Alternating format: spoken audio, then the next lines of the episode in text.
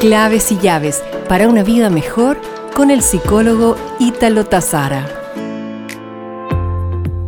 El abrazo debería ser recetado por los médicos, pues hay un poder curativo en el abrazo que aún desconocemos.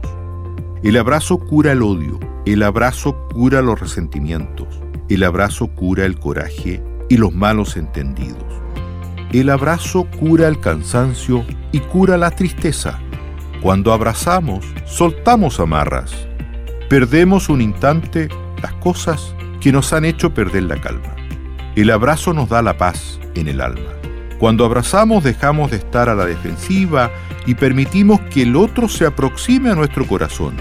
Los abrazos se abren y los corazones se acurrucan de una forma única. No hay nada como un abrazo. Un abrazo de un te amo, un abrazo de qué bueno que estás aquí, un abrazo de ayúdame, un abrazo de hasta pronto, un abrazo de perdóname y de te perdono, un abrazo de cuánto te extrañé. Cuando abrazamos somos más de dos, somos amigos, somos familia, somos accesibles, somos sueños posibles. El abrazo debería ser recetado por los médicos, pues rejuvenece el alma y el cuerpo. Nos reencontraremos pronto con más claves y llaves para una vida mejor.